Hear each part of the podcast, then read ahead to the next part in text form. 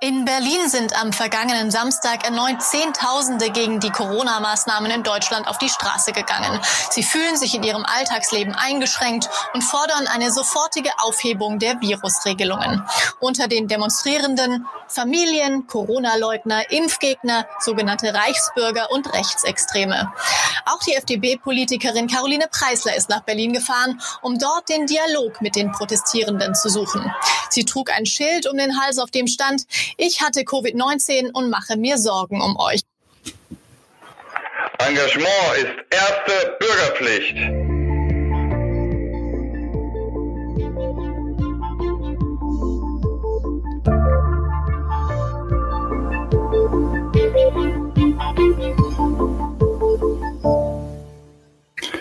Herzlich willkommen zu einer weiteren Folge von Erste Bürgerpflicht. Das ist der Podcast der Operation Heuss zur Verteidigung der liberalen Demokratie. Ähm, mit mir Christoph Gieser und auch natürlich jetzt wieder mit Benjamin. Das letzte Mal habe ich ausgesetzt. Ähm, einmal hat, hast du, glaube ich, auch schon mal ausgesetzt. Aber heute sind wir anlässlich unserer Weihnachtsepisode, wenn man so will, ähm, wieder gemeinsam unterwegs. Benjamin. Hallo. Ho, ho, ho, ho. Hallo Christoph. Ho, ho, ho, ho. genau.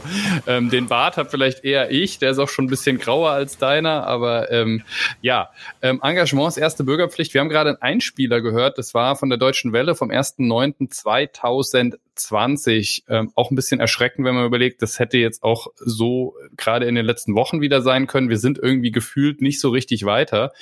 Und da wurde eben von Caroline Preisler gesprochen, die ähm, ja Engagement im besten Sinne da beweist ähm, und auf Corona-Demonstrationen geht, um mit den Leuten dort zu sprechen, ähm, ihnen mitzuteilen, wie das war, wenn man Corona hatte und auch einen schweren Verlauf.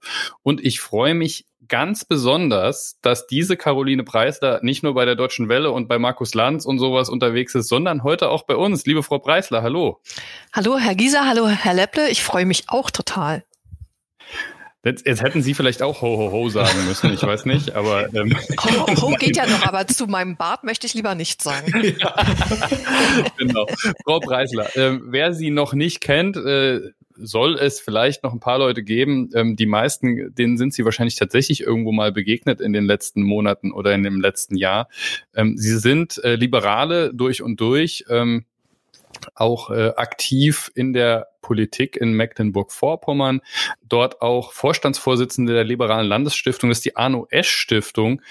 Ähm, aber sie sind tatsächlich, das muss man auch sagen, jetzt in, in den letzten anderthalb Jahren bekannt geworden. Sie waren ein sehr, sehr früher, relativ prominenter Fall ähm, von jemandem, der Corona hatte, ähm, der auch einen schweren Verlauf hatte. Und äh, sie haben das Ganze ähm, auf Twitter und an anderer Stelle auch verarbeitet, haben Corona-Tagebuch geführt, haben uns also daran teilhaben lassen, wie es ihnen geht, ähm, was das mit, mit Menschen macht und haben, glaube ich, da auch ganz viel für die, für die frühe Aufklärung ähm, getan, äh, als wir alle noch nicht so richtig wussten, was heißt denn dieses Corona überhaupt. Und ähm, Gott sei Dank sind sie äh, ja, äh, genesen, wobei können Sie auch gleich noch ein bisschen was darüber sagen, was das für Sie heißt. Ähm, und Sie haben dann ein Buch geschrieben, das vor einigen Wochen erschienen ist. Das heißt Demokratie aushalten über das Streiten in der Empörungsgesellschaft. Und das hat natürlich mit Corona zu tun, aber eben auch nicht nur. Ist beim Hirzel Verlag erschienen und ähm, ich kann auch gleich schon mal sagen, das machen wir ganz am Ende äh, noch, aber äh, Sie haben uns auch zwei Exemplare, signierte Exemplare mitgebracht, die wir verlosen dürfen. Da freue ich mich sehr drüber. Ähm, genau, das ist äh, Caroline Preisler. Und ähm, genau, mit Ihnen wollen wir jetzt natürlich darüber sprechen, was das eigentlich heißt ähm, mit für unsere Demokratie, mit unserer Demokratie, äh, was das macht damit. Ähm, diese ganze Corona-Pandemie, die Debatten, die wir leider jetzt auch wieder führen, Stichwort Impfpflicht und Co. Und ähm, ich würde Sie einfach bitten, vielleicht erzählen Sie noch mal ganz kurz, ähm, wie das eigentlich alles kam, ähm, wie das war am Anfang. Das ist ja für Sie schon auch wahrscheinlich eine Weile her ähm, und was Sie auch über sich selbst und über Ihr Verhältnis zur Demokratie gelernt haben. Vielen Dank, das mache ich gerne. Zunächst einmal hatte ich einen mittelschweren Verlauf. Das ist eine, ein großer Unterschied, denn wir können heute miteinander sprechen und ähm, gerade das Sprechen war bei mir ähm, in der ähm, Long-Covid-Zeit äh, nämlich betroffen. Das heißt, ich kann mich wieder artikulieren, es äh, geht mir wieder gut, ich bin äh, wieder ähm, fit und das alles nach einer nur mittelschweren ähm, äh, Covid-19-Infektion. Ich glaube, das ist extrem wichtig, denn die Bilder, die von mir bekannt sind, zeigen eben, ähm, dass es 14 Monate dauern kann, wenn man eine Viruserkrankung hat, ohne dass man dafür auf die Intensivstation muss. Das bedeutet aber auch, dass die Menschen, die mit Covid-19 auf eine Intensivstation kommen, ähm, äh, deutlich schlechtere Perspektive haben, hinterher eben mit Ihnen hier einen Podcast machen zu können. Und ich glaube, diese Differenzierung müssen wir uns alle zumuten, denn ich treffe bei Demonstrationen, zu denen ich äh, dann äh, nach meiner Infektion gegangen bin, immer wieder Menschen, die sagen, ach schau mal, stehst doch hier, ähm, bist doch der beste Beweis, äh, Covid-19 ist harmlos, lebst doch noch. Und äh, es ist ein sehr großer Unterschied, denke ich, ähm, ob man gerade noch so lebt oder ob man es so wie ich nach 14 Monaten dann eben ähm, gut überstanden hat und wieder fit ist. Und gerade diese, diese äh, Kommunikation, ach komm, stell dich nicht so an, ich hatte auch mal einen Schnupfen. Oder ähm, ja, mein Gott, du bist 50 Jahre alt, äh, mit 50 Jahren äh, sterben einfach Menschen an Infektionen, jetzt stell dich jetzt aber nicht so an, führt dazu, dass ähm, Fronten verhärtet werden in einer Gesellschaft, die ähm, Debatten führen sollte und sich eben auch nicht wegducken sollte. Und das habe ich gemacht. Das hat mich äh, sehr gepackt, denn nachdem ich wieder ähm, äh, am Leben teilgenommen habe, die Infektion hinter mir lag, habe ich festgestellt, dass wir alle zu sehr einfachen Antworten uns hingezogen fühlen. Aber in manchen Dingen kann es keine einfache Antwort geben. Ja, ich finde, das äh, ist ja eine wunderschöne Überleitung zu einem Satz, den ich in Ihrem Buch gefunden habe. Spätestens hier hat sich in mir die Erkenntnis breit gemacht, dass das Coronavirus nicht nur unsere persönliche Gesundheit angreift, sondern auch unsere gesellschaftliche, unsere Demokratie. Und das bringt uns ja eigentlich auch zu dem Thema unseres Podcasts. Denn so schön es ist zu hören, dass sie wieder äh, einschränkungsfrei auch am, am Leben teilhaben können. So schwierig ist ja für unsere Gesellschaft nach wie vor die Situation, wenn man jetzt in Sachsen sieht, dass äh, Personengruppen mit Fackeln vor die Häuser von Politikern ziehen, dass zum Mord an einem Ministerpräsident aufgerufen wird, dass sich selbst Landräte partiell an solchen Demonstrationen beteiligen und zwar nicht aus der AfD, sondern tatsächlich tatsächlich aus der CDU, dann sind das ja eigentlich alle schockierende Entwicklungen, die zeigen, dass wir, auch wenn die vierte Welle irgendwann wieder gebrochen sein wird, sicherlich ähm, noch gesellschaftliche Probleme haben, die nicht verschwinden werden. Und da finde ich, ist dieses persönliche Buch auch sehr schön weil auch die Widmung zu Beginn auf diese drei Polizisten ja abzielt, die quasi zwischen dem barbarischen Mob, wie ich ihn jetzt mal nenne, und dem heiligsten unserer Demokratie, nämlich unserem äh, Parlament standen. Und äh, das ist was, was, glaube ich, für uns hier in diesem Podcast liberale Demokratie verteidigen auch ein ganz wichtiger Punkt. Wenn, wenn ich das gerade sagen darf, weil es ist ja tatsächlich die Widmung, du hast gesagt, und Sie haben sie auch namentlich genannt. Und warum wollen wir sie nicht hier auch einmal namentlich nennen? Äh, diese drei Polizisten, Carsten Bonak, Timo Bester und Ines Ergin. Ähm, ich muss gestehen, Bonak hatte ich tatsächlich schon mal gehört. Die beiden anderen, äh, die Namen habe ich noch gar nicht gehört. Insofern ähm, gebührt Ihnen da auch der Dank, dass Sie die mal äh, öffentlich machen. Ähm, Finde ich übrigens einen tollen Zug. Also äh, wir haben die ja auch schon verarbeitet in Videos. Ich habe auch in meinem Buch ähm, die erwähnt, aber ich finde das super, dass Sie die auch so prominent hier nochmal ausstellen. Dankeschön. Ich äh, muss sagen, dass mich dieser 29. August 2020 auch persönlich extrem aufgewühlt hat. Ich war an dem Tag vor Ort eben mit meinem Schild. Das ähm, kam ja auch irgendwie beim Einspieler ähm, äh, da von der Deutschen Welle ähm, rüber. Und an dem Tag war ich noch so so extrem schwach und habe mir einen Platz gesucht ähm, mit äh, Polizeiwagen ähm, äh, im Hintergrund und ähm, hatte vorher gecheckt, wie ich äh, schnell in meinen U-Bahn-Eingang komme am Brandenburger Tor und habe dann dort ein paar Stunden, weiß ich, ja, ein paar Stunden lang äh, die Debatte äh, gesucht und geführt mit ganz vielen aufgewühlten Menschen. Und man konnte an dem Tag so deutlich spüren, wie sich diese diese Spirale, diese Wutspirale äh, zuspitzte. Äh, während es am äh, frühen Morgen und äh, Vormittag also noch so mit Volksfeststimmung fast zu vergleichen war. Ähm, da sind barfüßige Leute gelaufen, Menschen mit Israel-Flagge, mit Regenbogenflaggen und so weiter. Und ähm, äh, Politiker haben gefleiert und ähm, Antisemiten und Christen und alle möglichen ähm, Menschen waren unterwegs und zwar ähm, friedlich. Und dann wurde das Klima immer rauer. Und also ich merke das in den Debatten, weil die Menschen immer näher an mich rangekommen sind, gekeift und gespuckt haben. Ab und zu hat mich mal einer eben so ähm, ein Stück geschubst. Und ich dachte, wenn mich hier einer umwirft, dann stehe ich nicht mehr auf. Ich bin zu schwach, ich kann nicht weglaufen. Ähm, und habe dann eben am frühen Abend dort die Kurve gekratzt, weil ich merkte, das packe ich nicht. Und ich saß dann in der U-Bahn, als dieser ähm, äh, Sturm auf der äh, Treppe des Reichstages ähm, geschah. Und als ich dann zu Hause ankam, sah ich die Bilder.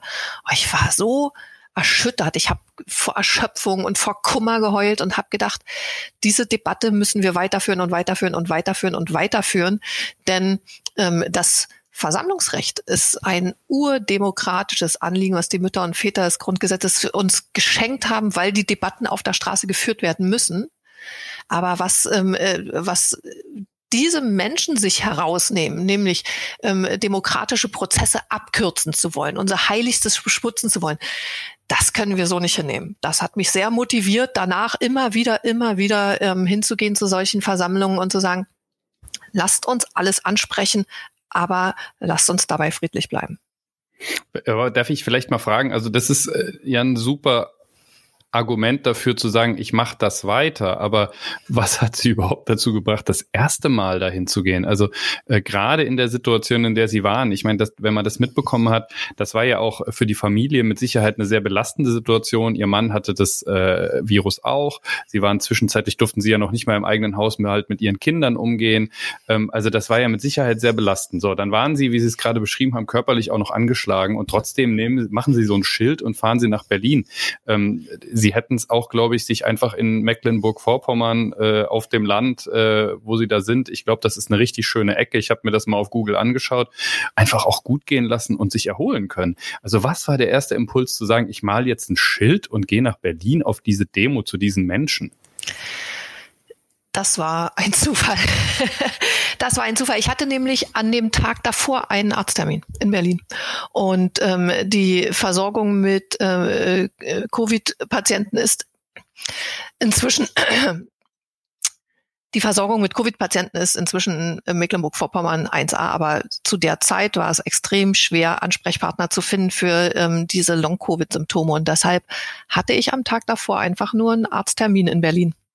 Und war unterwegs in den sozialen Medien und las so ein bisschen rum und da gab es äh, Aufrufe zu dieser Demonstration. Und da schrieb ein Vater, dass er gerade einen positiven Corona-Test hat, aber trotzdem mit all seinen Kindern jetzt auf diese Demonstration gehen muss, denn ähm, es gibt ja gar kein Corona und schwamm drüber, wenn, dann ist es maximal eine leichte Erkältung. Ich dachte, oh Gott, der geht jetzt dorthin, der nimmt seine Familie mit und er weiß gar nicht, was er anderen damit antut, denn selbst wenn er sich gut fühlt, steckt er doch andere Menschen damit an und man kann überhaupt nicht wissen, wie die dann mit dieser Infektion klarkommen. Und deshalb war ich eben nicht nur dort mit diesem äh, in aller Eile zusammengezimmerten Schildchen, sondern eben auch mit ähm, und Nasenschutz. Und ähm, habe gedacht, wenn ich die Leute dort überzeuge, Mund-Nasenschutz zu tragen, dann schütze ich sie und vielleicht erwische ich sogar den Familienvater, dann schützt er eben auch noch alle anderen.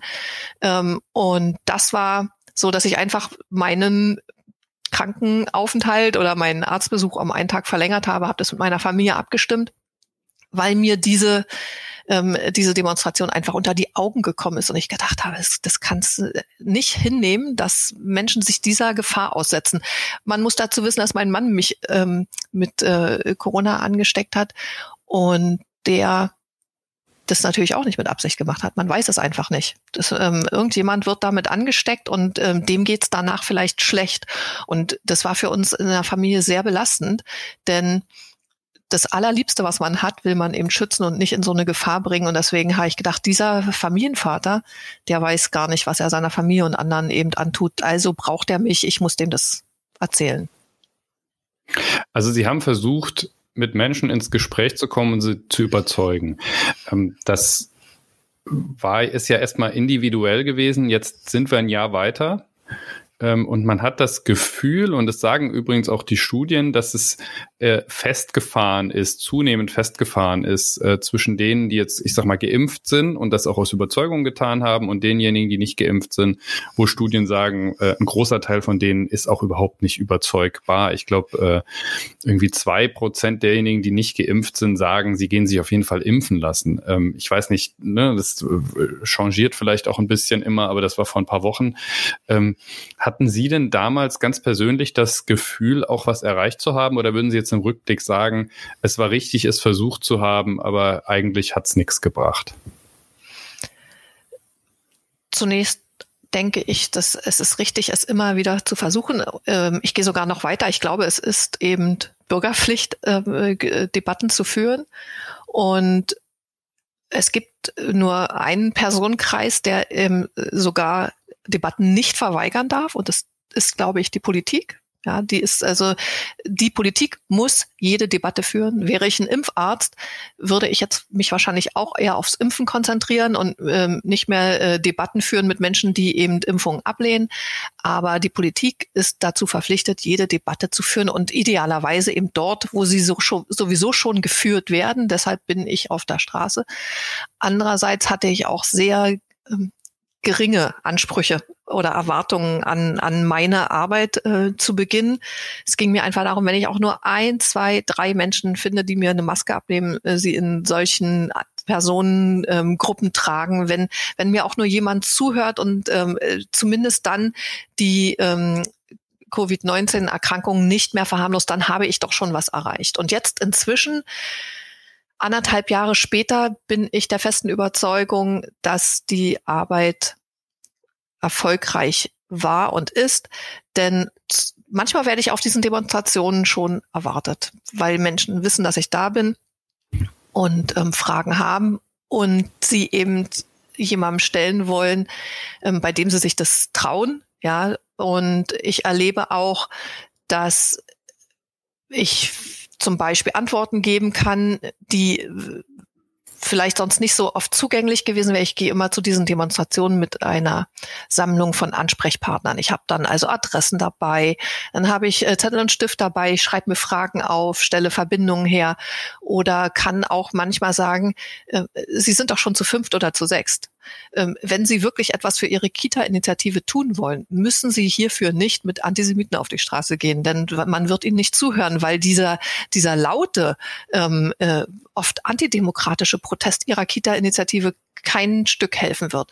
Mhm. Ähm, machen Sie doch Folgendes. Und dann nenne ich den Ansprechpartner ähm, bei der Kita, eben, sagen wir mal die Kommune, ein, ein, Politiker, der sich also eben auch zum Thema ähm, Corona schon positioniert hat und gebe denen einen äh, angesprochenen, einen handgeschriebenen Zettel mit. Und da bekomme ich inzwischen eben auch tatsächlich Feedback und dann melden sich Menschen und sagen, ah, wir haben jetzt den runden Tisch gemacht, super Idee, vielen Dank und wir müssen eben nicht mit Leuten laufen, deren Gedankengut wir gar nicht mittragen. Oder eben auch jemanden, der ähm, gelitten hat unter den äh, geschlossenen Krankenhäusern und eben ähm, ein vulnerables Kind zu Hause hat, schrieb dann vielen Dank ähm, äh, ähm, für diesen Kontakt. Ich habe das jetzt geklärt und so.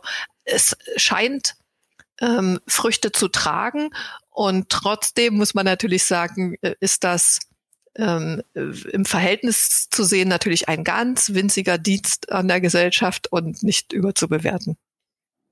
Ja, wobei natürlich äh, man sich vielleicht von dem Dienst, den Sie da tun, eben auch was ähm, abschneiden kann. Also und gerade auch, dass Sie jetzt sagen, Sie erreichen schon an der einen oder anderen Stelle was. Ich kann das übrigens auch sagen. Ähm, in, in meinem persönlichen Umfeld gibt's auch Leute, die sich sehr lange nicht haben impfen lassen. Es gibt auch immer noch welche, die nicht geimpft sind. Es gibt auch welche, die die abstruse Verschwörungstheorien äh, zum Thema Impfen verbreiten, bis hin zu Rechtsextremen. Das ist natürlich was, was einen besonders schmerzt. Aber ich habe jetzt tatsächlich auch über die letzten Wochen ein paar Leute dazu gebracht, ähm, den Schritt persönlich zu gehen. Die nächste Stufe ist jetzt dafür zu sorgen, dass auch die Kinder geimpft werden, weil die auch in einem Alter sind, wo sie dann spätestens jetzt äh, mit 2G plus äh, eigentlich komplett vom sozialen Leben ausgeschlossen werden. Das ist natürlich auch dramatisch, wenn man äh, die Kids ausschließt und sie gleichzeitig noch nicht das Recht haben, selbst eine Impfentscheidung zu treffen. Die würden gerne, sind die einzigen in der Klasse, die nicht geimpft sind. Das ist jetzt so meine nächste Aufgabe, das hinzubekommen. Bin ich aber auch ganz optimistisch optimistisch, dass das klappt. Ähm, ich weiß nicht, wie es dir geht, Benjamin. Hast du, hast du auch äh, Erfolgsgeschichten? Ähm, es ist ja vielleicht auch dann motivierend zu sagen, ich probiere es, auch wenn diese Debatten ja häufig sehr, sehr frustrierend sind. Ähm, tatsächlich gibt es das bei mir im engeren Familienkreis nicht äh, in dieser Intensität. Ich habe tatsächlich auch einen Familienangehörigen, der sich nicht äh, hat impfen lassen. Das hat aber auch persönliche Gründe. Das beschäftigt vor allem meine Oma sehr stark, die natürlich im Pflegeheim sich äh, um alle Gedanken macht, gar nicht so sehr um ihre eigene Gesundheit. Die war selber auch Corona-positiv, ist mittlerweile auch geboostert, aber natürlich um sämtliche Angehörige äh, da täglich Angst hat. Was ich da viel schlimmer fand, aber das äh, hat sich ja jetzt durch die jüngste Entscheidung des Bundestages geändert, dass es dort Pfleger gab, die tatsächlich auch von Verschwörungstheorien bis hin zu absurdem Nichtwissen äh, das auch noch stolz vor sich hergetragen haben, dass sie ungeimpft waren und das eben in einer Umgebung, in der Menschen schon an dieser Krankheit, ich nenne es jetzt mal Scheißkrankheit, auch gestorben sind und dann tatsächlich auch vor alten Menschen quasi nicht wissen, so so vor sich herzutragen oder zu behaupten, ja, ich gehe dreimal die Woche ins Fitnessstudio und habe ein starkes äh, Immunsystem, das, das hat mich wirklich betroffen gemacht und auch ein bisschen schockiert, weil man ja doch um seine Angehörigen da im Pflegeheim Angst hat. Ich finde das aber auf gesellschaftlicher Ebene alles viel, viel schockierender, als, als das auf individueller Ebene, so sehr das da auch immer schmerzt, der Fall ist. Denn wir werden diese Mechanismen ja nicht verschwinden sehen. Corona ist ja quasi nur ein Katalysator für das, was unter der Gesellschaft gesellschaftlichen Oberfläche brodelt. Und wir nehmen ja alle immer an, dass wir alle mündige Individuen sind, die nach Bestwissen und Gewissen äh, Entscheidungen treffen. Aber schon bei den klassischen liberalen Denkern wussten wir, nee, die Befähigung haben ja noch gar nicht alle und nicht jedes Individuum handelt mündig äh, in Abwägung des besten vorhandenen Wissens. Und das ist was, was unsere Gesellschaft wirklich angehen muss. Denn dort, wo wir Desinformation haben, wo Hass und Hetze Menschen emotional packen. Da steckt die Rationalität, auch die individuelle Rationalität ganz häufig zurück, weil es plötzlich kollektiv rational sein kann, sich einer Gruppe anzuschließen. Das zeigen ganz viele sozialpsychologische Studien, dass quasi diese Gruppeneffekte auch in so eine Bewegung eingebettet zu sein, wo man auf der Suche nach Wahrheit ist, wo man zu den gepillten, den Red Pilled oder den Black Pilled Personen gehört, die quasi aus diesem Lügenkonstrukt, äh, das die ganze Gesellschaft gefangen äh, hält, äh, ausbricht, dass das ja ein er erhabenes Moment ist. Also man gehört dann zu einer, zu einer Gruppe, die einen Wissensvorsprung hat, die sich besonders gut informiert fühlt. Aber das ist was, was eine liberale Demokratie natürlich vor große Probleme stellt. Denn wenn wir Expertise von Wissenschaftlern, in diesem Fall von Epidemiologen, Virologen, von Mikrobiologen, von Infektiologen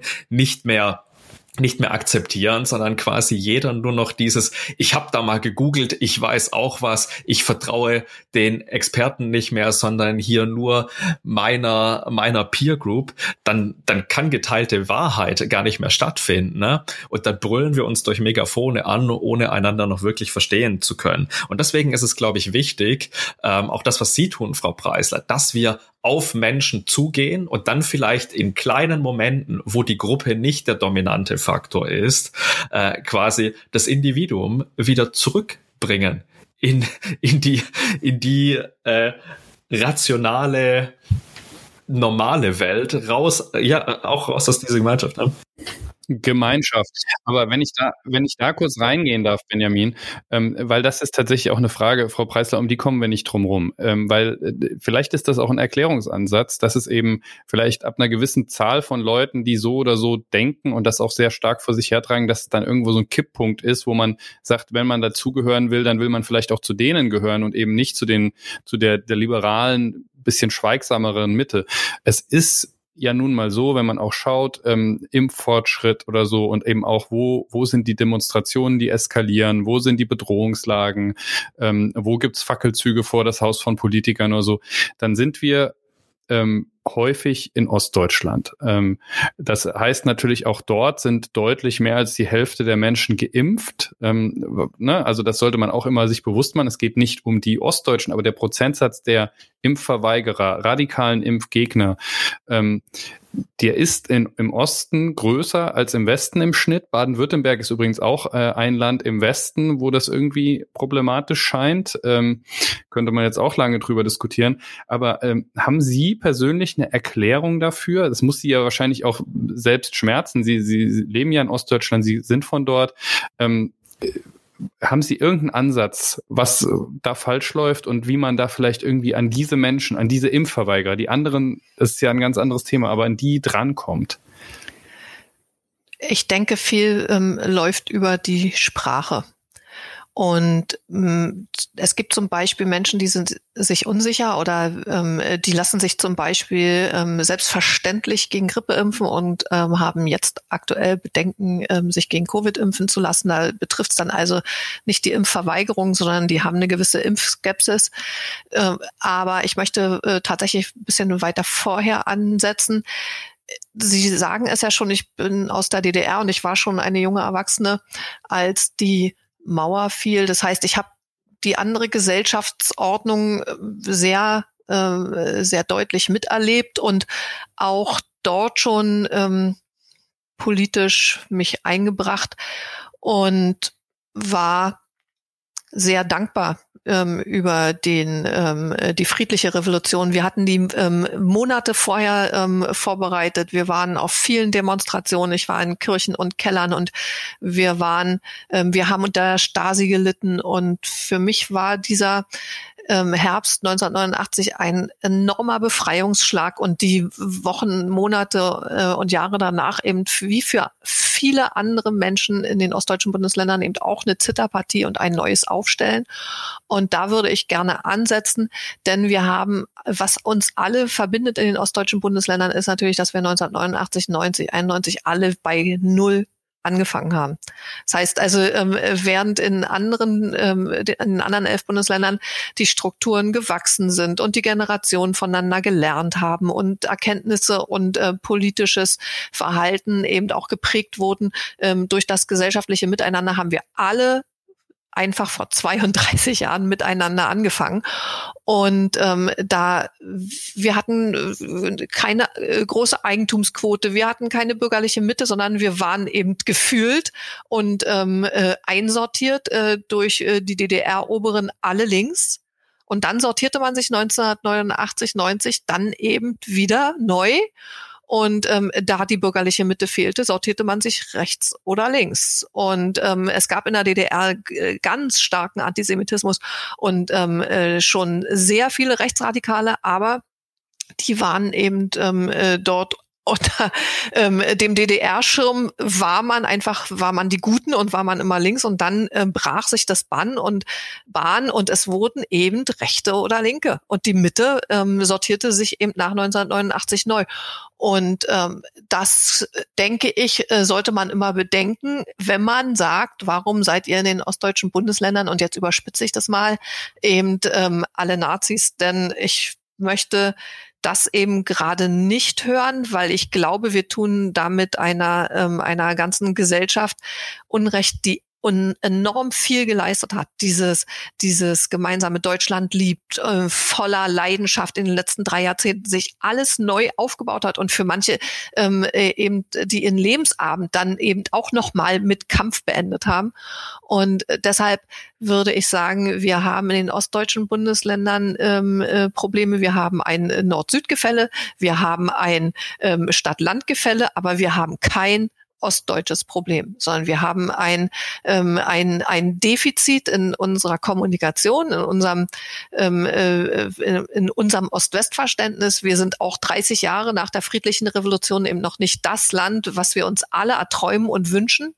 Und ähm, wenn wir ein wenig auf unsere Sprache achten, achtsamer miteinander umgehen, dann wird vieles besser. Denn ich war vor ein paar Tagen in einer Talkshow, da ähm, saß einer, der hat die ähm, Zahlen in Sachsen untersucht und äh, Sie haben ja schon über ähm, Fackelzüge in Sachsen gesprochen und der hat eben festgestellt, dass in Sachsen ein sehr hoher Anteil an rechtem Gesang äh, Gedankengut vorhanden ist, also rund 30 Prozent, während es im Bundesschnitt so sechs bis sieben Prozent sind.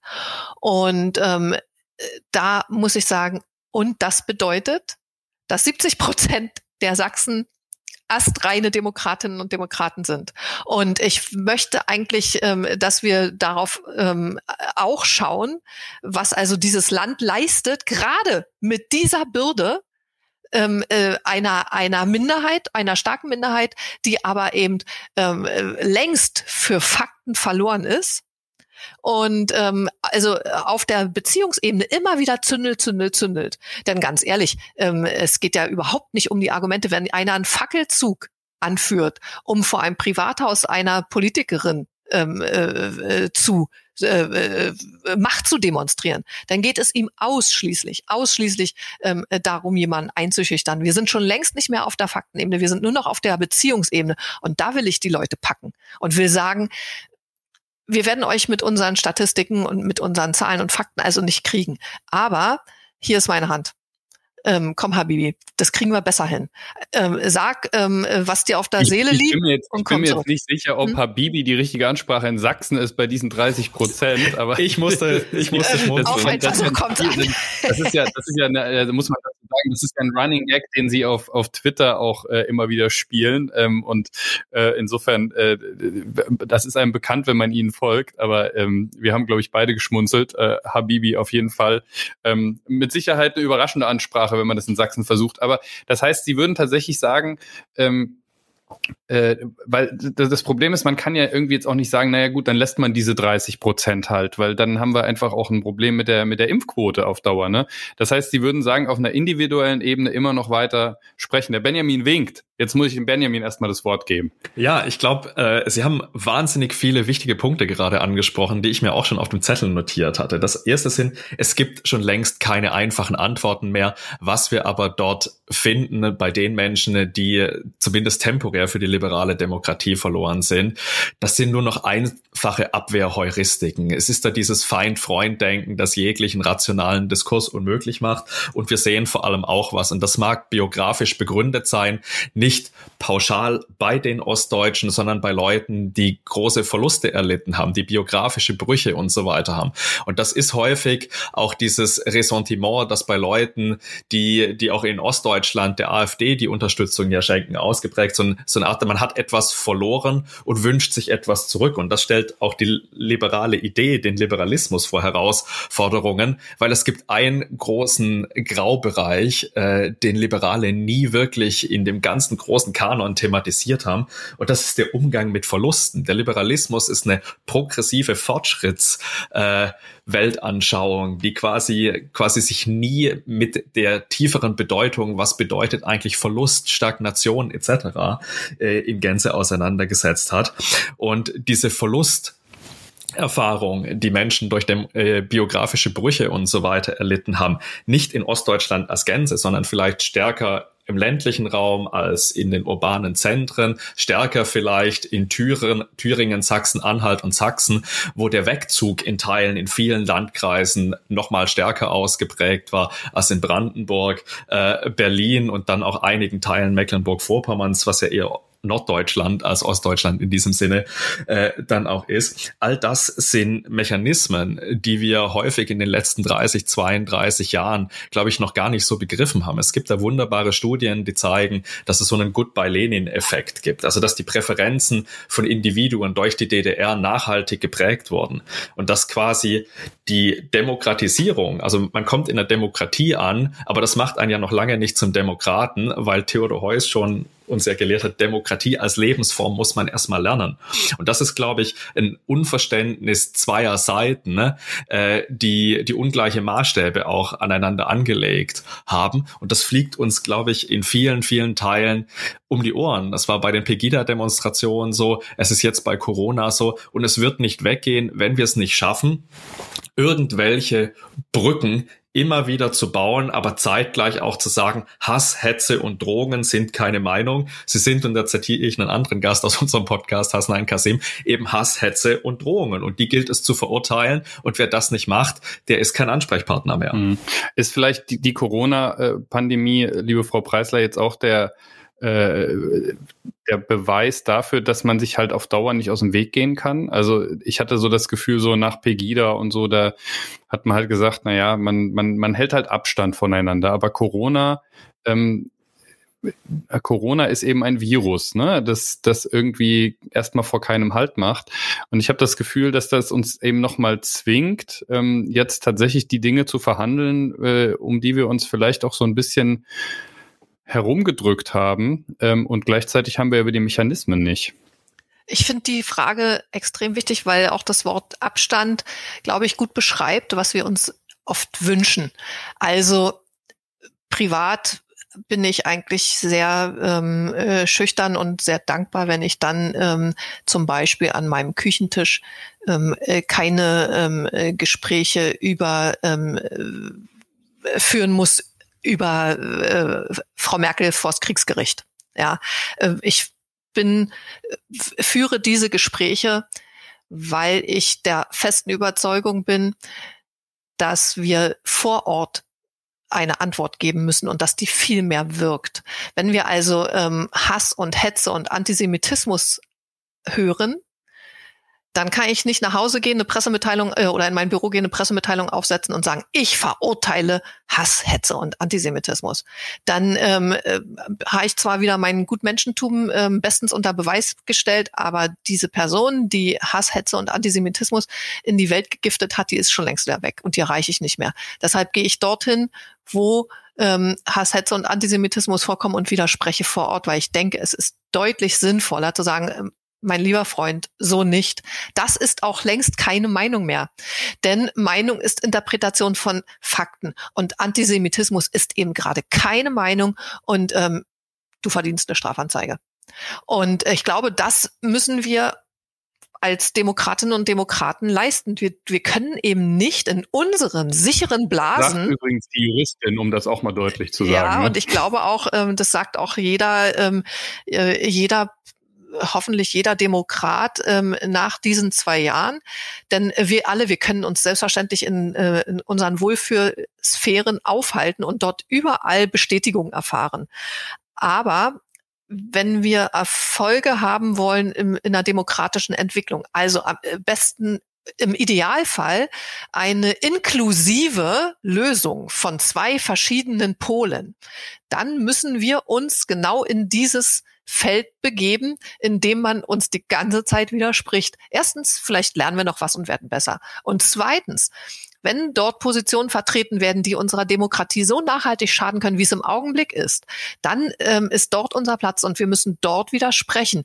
Denn ähm, wenn jemand einmal ungestraft so einen Fackelzug für das, vor das Haus einer Politikerin ähm, äh, äh, angeführt hat, dann ist der nächste Fackelzug nicht weit. Und meiner Auffassung nach und meiner festen Überzeugung nach ähm, ist es ein Gewinn, wenn wir solchen Bewegungen, solchen straf antidemokratischen Bewegungen die Schwungmasse entziehen. Und wie entzieht man Schwungmasse? Indem man sich die Menschen aus dieser Masse greift, äh, die noch nicht verloren sind für demokratische Prozesse und sie davon überzeugt, dass sie ihr Anliegen ähm, besser vortragen können und äh, dass sie hier in diesem dumpf dumpfen äh, Fackelzug nur als Schwungmasse missbraucht werden und dass also dem Anführer dieses Fackelzuges ähm, äh, diese Mitläuferin oder di dieser Mitläufer vollkommen schnurz ist. Und ähm, man muss sagen, ähm, äh, was du mir sagst, nehme ich ernst. Ähm, bitte folge mir, lass uns eine Lösung für dein Problem finden, aber gib dich nicht her als ähm, Kanonenfutter für diesen rechtsradikalen Mob. Ja, und das ist übrigens tatsächlich auch was, ähm, es ist ja auch immer so eine rechtsextreme Behauptung, dass wir eigentlich in so einem schwachen Staat leben, äh, der es nicht mehr schafft, seine Bürger zu, vor was auch immer, ne, vor Ausländern, vor äh, was auch immer zu schützen. Ähm, und das ist äh, natürlich immer auch der Beweis, wenn dann ein äh, Staat auch durchgreift gegen diejenigen, die wirklich Straftaten begehen, ne? Ähm, äh, und da auch Härte zeigt und Handlungsfähigkeit zeigt, ist das natürlich auch immer so ein bisschen der Beleg für das Gegenteil ähm, von dem, was die, was die behaupten. Ich würde jetzt aber tatsächlich uns gerne auch zum Schluss nochmal aus unserer Wohlfühlumgebung rausbewegen, ähm, in der wir jetzt hier die letzten 40 Minuten verbracht haben miteinander. Äh, wir müssen nochmal reden über das Thema Impfpflicht, weil die Frage ist eben genau das. Ähm, äh, gemeinsame Wahrheiten, ähm, irgendwie Gemeinsamkeiten herstellen, ähm, Kompromisse finden, ist ja gerade bei sowas nicht möglich. Also da ist ja einfach der Punkt, zwingen wir Leute oder zwingen wir sie zumindest eine Entscheidung zu treffen, gegebenenfalls ein Bußgeld zu zahlen. Impfpflicht nicht gleich Impfzwang, aber äh, Impfpflicht ist ja keine Form von Kompromiss. Ähm, und auch die Debatte darüber ist eben nicht geeignet, Kompromisse zu finden. Äh, was ich möchte gar nicht drüber diskutieren, ob wir eine Impfpflicht wollen oder nicht. Ich persönlich sehe Argumente für beide Seiten, bin momentan noch eher dagegen. Ich weiß nicht, wie das euch und Ihnen geht, aber ähm, wie kann diese Debatte überhaupt positiv dazu beitragen, dass wir diese Krise gemeinsam besser bewältigen? Fällt da irgendjemandem was ein? Mir? Ich möchte vielleicht äh, hier mal anfangen. Ich tue mir tatsächlich auch äh, auf persönlicher Ebene schwer, quasi mir eine klare Positionierung abzuringen, obwohl ich mittlerweile tatsächlich in Richtung Impfpflicht tendiere. Ich rechtfertige das häufig damit, dass die Situation so zerfahren ist, dass Intol die Intoleranz mittlerweile so groß ist, dass faktenbasierte Argumente kaum mehr möglich sind. Und man kann das tatsächlich auch mit vielen Argumenten aus dem liberalen äh, Ideenkanon rechtfertigen. Dort, wo Menschen eben nicht mehr durch vernunftgetriebene Entscheidungen agieren. Dort, wo sie Externalitäten ausblenden, Krankheiten leugnen etc., hat die Gemeinschaft auch das Recht, quasi die Freiheit des einzelnen Unvernünftigen einzuschränken. Das ist das Schadensprinzip bei John Stuart Mill. Das findet man bei, bei vielen anderen liberalen Denkern auch so. Und wenn man selbst ähm, in diese doch etwas radikal freiheitlichere Ideentradition des Libertarismus geht, gibt es auch libertäre Freiheitsphilosophen, die die pro Impfpflicht im Grunde argumentieren. Also in jüngster Zeit Jason Brennan, äh, Professor an der Georgetown University, einer der renommiertesten Libertären oder Ethiker der USA, hat 2018 ähm, für verpflichtende Impfungen sogar sogar angeschrieben. Das war schon vor der ähm, Corona-Pandemie. Und wir haben einfach das Vorliegen einer Externalität. Und als Ökonom bin ich manchmal aber auch ganz pragmatisch.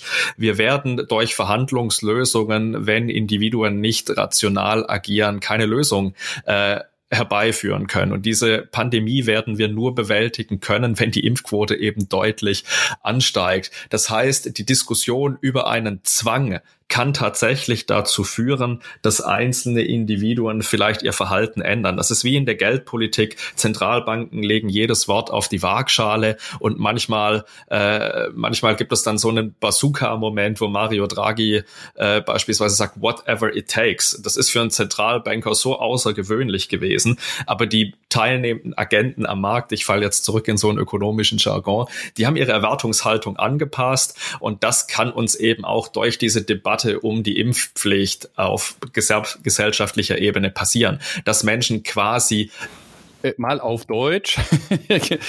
also über die Impfpflicht zu diskutieren, kann verhindern, dass sie am Ende tatsächlich kommen muss, wenn quasi so glaubhaft die, also wenn einzelne Menschen dann plötzlich glauben, ja, sie kommt, ich werde mich jetzt impfen lassen müssen, dann tun sie es vielleicht doch noch freiwillig, weil am Ende niemand eben äh, dann der Boomer sein will. Also das kann so ein, so ein Ausstiegsangebot sein, dass man quasi sagt, ja, ich hätte ja eh nichts mehr dagegen machen können. Jetzt, die kommt ja sowieso, dass man quasi dann in dieses Ding fällt. Das sind Leute, die familiären Druck erfahren und dann quasi, der wird abgemildert, weil man sich dann ja gar nicht mehr dagegen wehren kann, aber doch kein Schwurbler ist. Ähm, und ich finde das, das einfach wichtig, das, das zu diskutieren. Auf der anderen anderen Seite ähm, sehe ich natürlich auch da eine gewisse strategische Makrokomponente. Wir stehen ja auch in einem Systemwettbewerb mit Autokratien. Und wenn man beispielsweise in die Emirate schaut ähm, oder andere Länder, da wird Impfen selbstverständlich praktiziert. Und das muss uns als Gesellschaft doch auch Sorgen machen, dass wir vor Ort durch ausländische Desinformation, ich blinke da in Richtung Russland ähm, ganz deutlich, durch inländische Akteure wie die AfD, eine verfahrene Situation haben, wo Impfen plötzlich keine gesunde, vernünftige Entscheidung mehr ist, sondern schon ein identitäres Problem, das politisiert wurde, was uns allen massiv schadet. Also die Politisierung von Impfungen und auch von Masken ist wahrscheinlich, wenn man auch auf die Todeszahlen blickt, das größte Verbrechen, das die recht politische extreme Rechte diesem Land auch seit der Wiedervereinigung zugefügt hat. Es sind tausende Todesfälle, gerade in den Regionen, man sieht das in den USA schon deutlich an Studien, dort wo gegen Impfungen und gegen Masken polemisiert wurde, sind die Todeszahlen um ein Vielfaches höher. Die äh, die deskriptive äh, Beschreibung in Deutschland ähnelt dem ganz stark, wenn man dann nach Sachsen und Thüringen blickt. Und dementsprechend muss eine Gesellschaft und auch ein liberal-demokratischer Staat Handlungsfähigkeit zeigen können und darf auch eine Impfpflicht nicht ausschließen als Ultima Ratio. Das war jetzt so mein Monolog hierzu. Also äh, Frau Preisler, das ist ja whatever it takes ist natürlich ähm, äh, eben vom Ergebnis her gedacht, äh, aber natürlich auch bei der Bazooka von Mario Draghi war das ja demokratietheoretisch durchaus nicht ganz einfach. Ähm, haben Sie da Bauchgrimmen, ähm, vor allem bei der Art und Weise, wie die Debatte geführt wird? Und äh, das ist dann gewissermaßen auch die Chance zum Schlusswort schon. Was wünschen Sie sich denn äh, für den Fortgang der Debatte? Was wäre denn Ihr persönliches Anliegen, ähm, damit wir auch als Demokratie zumindest nicht geschwächt, im besten Fall sogar gestärkt als demokratisch, liberal-demokratische Gesellschaft aus dieser Pandemie hervorgehen? Huh, das ist ja äh, eine äh, sehr große Frage für, ähm, für eine kleine Antwort. Sich jetzt auch eine Dreiviertelstunde ja. warm laufen, genau, aber genau. Äh, also, wir behandeln hier die großen Themen, das ist so tatsächlich. Ja. Trotzdem ich komme ähm, auf das Thema, ähm, was wünsche ich mir von, von der Debatte ähm, zuallererst. Denn ähm, Herr Leppler hat es ja schon so ähm, großartig gesagt, ähm, äh, wo das Versagen in den vergangenen Monaten lag, nämlich bei ähm, dem äh, bei dem politischen Dialog zum Thema Masken und Impfungen, der eben immer wieder auch missbraucht wurde. Ich sehe da sogar äh, ich, noch einen Schritt mehr oder ein Versagen mehr, und zwar in unserer deutschen politischen Kommunikation. Denn wir erinnern uns an den Februar und März 2020, wo es eine ganze Weile lang hieß, Masken schützen nicht.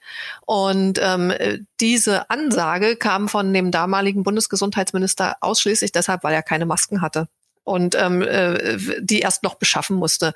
Wir haben also Pflegekräfte ohne Schutzkleidung losgeschickt. Wir haben ähm, die Bevölkerung nicht dazu aufgerufen, Masken zu tragen.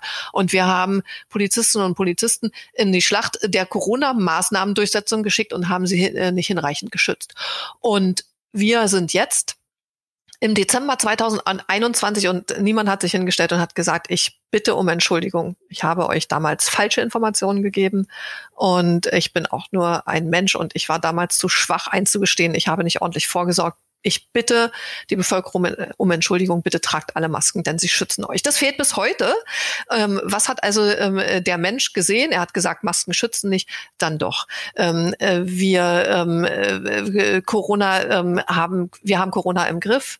Wir haben ausschließlich, äh, wir haben ausreichend Impfstoff und dann doch nicht. Ähm, wir müssen uns einmal impfen lassen, zweimal impfen lassen, dreimal impfen lassen, jetzt inzwischen viermal impfen lassen und nie kommt jemand und sagt, entschuldigt bitte, das ist auch meine erste Pandemie. Wir lernen alle gemeinsam. Ich als politischer äh, Verantwortungsträger habe hier einen Fehler gemacht. Und solange dieses Anerkenntnis ähm, äh, von, von eigener Mitschuld bei bestimmten Eskalationen werden wir Menschen, die eben eher auf der Beziehungsebene kommunizieren und nicht faktenbasiert, ähm, werden wir die nicht zurückgewinnen. Ich wünsche mir also, dass wir äh, ähm, äh, äh bei all dem Freiheitsrufen, denen ich sofort zustimme, eben auch immer die Verantwortungsseite sehen und dass wir also auch von den äh, Menschen, die in der Verantwortung stehen, erfahren, dass sie die auch tragen und ähm, dass sie eben auch ähm, äh, kommunizieren, wenn sie irgendwo versagt haben. Denn